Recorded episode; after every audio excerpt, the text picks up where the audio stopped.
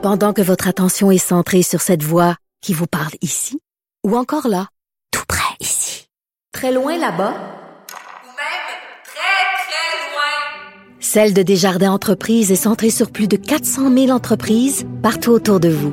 Depuis plus de 120 ans, nos équipes dédiées accompagnent les entrepreneurs d'ici à chaque étape pour qu'ils puissent rester centrés sur ce qui compte, la croissance de leur entreprise. Parce qu'en immobilier, pour être à son affaire, suivez les conseils de nos experts. Via Capital, les courtiers immobiliers qu'on aime référer. Bonne écoute. On voyait que les Américains devaient marcher sur leur fierté et leurs principes. Une liberté de penser. Mais il le fait d'une façon particulièrement grossière et maladroite. Une force internationale. Et même, on va plus loin. Luc la liberté. Luc, je comprends pas. Il me semble que Donald Trump, c'était un homme d'affaires extraordinaire. Là, tu es en train de me dire qu'il n'y a pas l'argent pour payer les coûts de sa sentence. Donc, c'est pas un homme d'affaires si génial que ça, là. Écoute, après quoi, 7 ans, 8 ans maintenant de présence de Donald Trump dans, les médias, il y a bien des choses qui ont déjà été écrites, qui ont déjà été dites et qu'on oublie constamment, probablement parce qu'on a un flot de nouvelles, euh, surtout concernant Donald Trump. Donc, on a un flot euh, continu de nouvelles, incessant. Euh, c'est un des, des, probablement des mythes les plus solides entourant le personnage de Donald Trump c'est qu'il aurait réussi à la force du bras. Hein. C'est quelqu'un qui s'est fait comme homme d'affaires et qui s'est imposé, qui a une histoire continue de succès. Et je répète, c'est un mythe. Il y a une toute petite part de vérité là-dedans. Si Donald Trump a quelque chose dont il peut être euh, fier ou se vanter avec raison, c'est à quel point il est devenu un personnage public fascinant, puis un, un personnage qu'on s'est arraché à la télévision, il est devenu une vedette de télévision, et ça, on le sait, il est capable de se vendre mieux que personne. Maintenant, au plan des affaires, la semaine dernière, donc, au total des accusations contre lui, donc les, sentences qu'on lui a données, euh, ça, ça, fait que cette, semaine, il se retrouve avec une facture à acquitter dans le prochain mois qui est de 450 millions de dollars.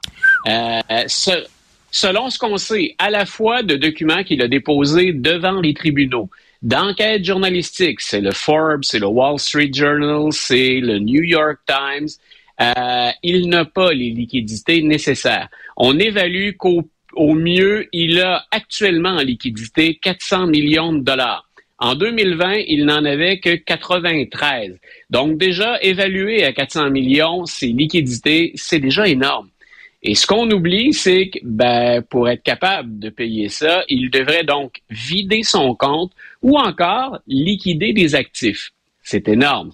D'où pourrait venir l'argent pour permettre à Donald Trump de s'acquitter de tout ça? Il devrait renégocier, mais il y a beaucoup moins de banques intéressées maintenant. Il y en a encore, mais il y a beaucoup moins de banques intéressées à travailler avec Donald Trump. Donc, il devrait trouver une façon d'aller chercher de l'argent ailleurs. Ou encore, il y a un généreux milliardaire qui dit, écoutez, moi, euh, sauver hein, de, de, de, la dèche un euh, futur président des États-Unis, peut-être que je suis capable d'offrir un 100 ou un 200 millions avec ça. Il y a même Sinon, une résidente de Floride qui est partie d'une campagne de sociofinancement. Elle a ramassé 100 000 dollars en une journée. Incroyable. Écoute, ça ne, ça ne s'invente pas. Le, le, le, gars est condamné avec procès, preuves. Ce sont des cas, je le répète souvent, de caricature. C'est grossier ce qu'il a fait. Ce n'est même pas subtil comme stratagème. Puis on va quand même trouver le moyen de l'aider. Qu'on y aide une campagne de socio-financement, voilà, à la rigueur, ça, c'est possible. Euh, mais ce qu'il ne peut pas faire, ou en tout cas, il va falloir qu'il soit beaucoup plus habile qu'il ne l'est présentement, c'est récupérer l'argent que lui donnent ses partisans. Donc, pour être capable d'éponger. Il peut se servir de ça pour éponger la facture des avocats, mais pas pour payer le 440 millions qu'il doit actuellement. Donc, Donald Trump se fait longtemps, Richard, qu'il a cumulé les faillites, qu'il s'est retrouvé devant les tribunaux. On a démantelé sa fondation parce qu'il était malhonnête, de même que la fameuse Trump University. La liste, elle serait longue il se retrouve aujourd'hui avec une somme qui est euh, particulièrement importante et juste avant de te, te retourner la parole, euh, les gens se disent oui, mais il fait appel, M. La Liberté, dans les deux causes, hein, contre euh, Mme Carroll et pour ce qui est de la fraude à New York. Il doit quand même déposer, on ne va pas le, prendre totalement tant qu'il n'y aura pas appel, mais il doit quand même déposer 440 millions de dollars.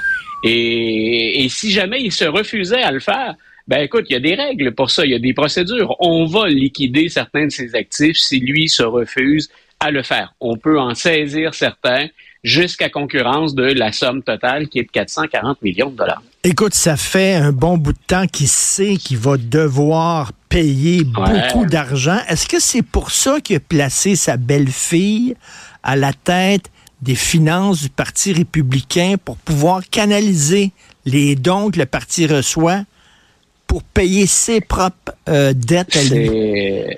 C'est assurément pour ça, en tout cas, qu'il est déménagé en Floride. Son adresse principale, il a toujours ce, ce, ce, grand appartement dont il a exagéré la taille, mais cet appartement à la Trump Tower, c'est encore chez lui. Mais sa résidence euh, officielle maintenant est en Floride et c'est en partie en raison de ses démêlés. Ce que vient de faire Lara Trump, c'est carrément de dire, ça ne s'invente pas, je vais m'assurer que chaque sou que vous versez au Parti républicain aille à Donald Trump. Euh, on l'a déjà dit tous les deux, c'est pas en soi illégal. Euh, les Clinton ont déjà eu une mainmise sur le parti qui était assez impressionnante. Moi, je me rappelle pas d'avoir vu l'équivalent, euh, puis appelons ça de la transparence. Euh, je me rappelle pas d'avoir vu l'équivalent d'un népotisme semblable en, politique américaine dans la politique récente. On parle pas du 19e siècle, on remonte pas aussi loin dans le temps. Mais c'est énorme ce qui est en train de se faire. Le Parti républicain a mis tous ses œufs dans le même panier. Si Trump gagne, ça peut bien aller. Puis ça peut bien aller pour M. Trump. Ça peut l'aider à éviter des procès. Ça peut l'aider également à cumuler ou à faire pleuvoir les millions autour de lui, euh, dans certains cas les milliards. Jared Kushner, en entrevue en fin de semaine, confirmait donc des ententes avec l'Arabie saoudite qui vont être particulièrement payantes. Donc, il peut faire pleuvoir autour de lui de l'argent, euh, mais il faut qu'il gagne pour ça. Il faut qu'il batte Joe Biden et qu'il se retrouve une fois de plus dans le bureau ovale. Incroyable. Écoute, j'ai très hâte de te parler demain parce que je veux que tu me parles de la fille de Ronald Reagan. Oui. Elle dit que si son père était vivant aujourd'hui, il capoterait de voir ce qui est en train de se passer dans son ancien parti. Je trouve ça super intéressant. Je veux qu'on ait le temps d'en parler. Donc, on en parlera demain de la fille de Reagan. Merci beaucoup, Luc La Liberté. Bonne journée. Une bonne journée, Richard. Bon début de merci, semaine. Merci, merci. Bon début de semaine. Merci à toute l'équipe formidable avec qui je travaille à la recherche, Florence Lamoureux. Merci beaucoup à la réalisation, à la mise en onde de Jean-François Roy. Merci à Jessica, la mise en ligne aussi. Euh, merci à tout le monde. Euh, on se reparle le prochain épisode de 29 h